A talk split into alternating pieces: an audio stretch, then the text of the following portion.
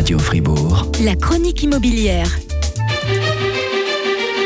Radio FR. Un jour, une histoire. Alain-Jacques Dornard. Lundi, le jour des retrouvailles. Retrouvailles avec notre historien maison. Bonjour Alain-Jacques Tornard. Bonjour, bonne semaine. Il y a dix ans déjà, Jorge Mario Bergoglio devenait le pape François, Alain-Jacques Tornard.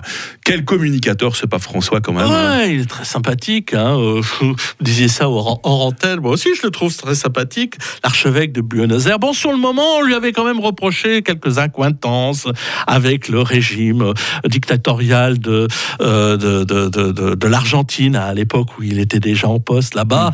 Euh, Donc, euh, ben, on va pas s'apesantir là-dessus. C'est des sujets qui pourraient fâcher.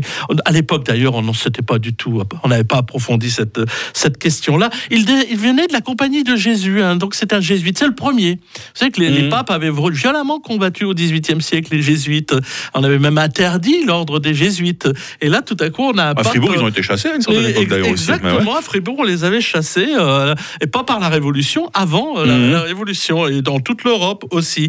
Euh, donc c'est le seul disciple que Jésus ait jamais eu, dit-on, euh, euh, de, de François d'Assise. Ben oui, c'est pour ça qu'il prend le nom de François, le pape Mhm. François. Il refusera d'ailleurs de mettre premier, parce que je sais pas si c'est péché d'orgueil, parce qu'il prévoit pas qu'il y en ait un deuxième, mais en tout cas, c'est la première fois qu'il y a un pape qui porte un autre nom que ceux qui avaient été, euh, qui existaient déjà. On, on avait toujours récupéré euh, d'autres d'autres noms. Euh, il est né de parents italiens. Ça, ça- ça aussi, c'est une, une curiosité. Donc, il a quand même un lien profond avec les Italiens, quoi qu'on en, on, on croit. On dit argentin, certes, mais comme beaucoup d'Argentins, il a des, orgi- des origines italiennes. Euh, oh, oh, il se présentait un peu comme un pape normal. D'ailleurs, à la même époque, vous aviez le président français, François Hollande, qui se présentait comme un pape normal. D'ailleurs, euh, Comme un alors, président normal. et, et là, on, oui, un président normal. Euh, et, oui. et donc, euh, et d'ailleurs, et c'est vrai d'ailleurs, il est très modeste puisqu'il préfère, il vit pas dans le bâtiment, le palais du Vatican, il vit à, à côté dans une Mm. maison, euh, euh, une, maison privée.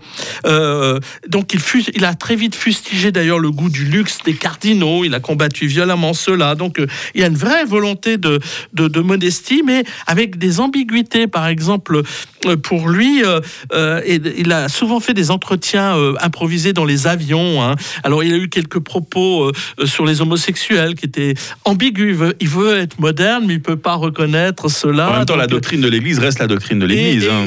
exactement. Et on, on remarque à, plusieurs endroits sur l'avortement aussi. c'est assez, assez étonnant comme il, comme il pratique.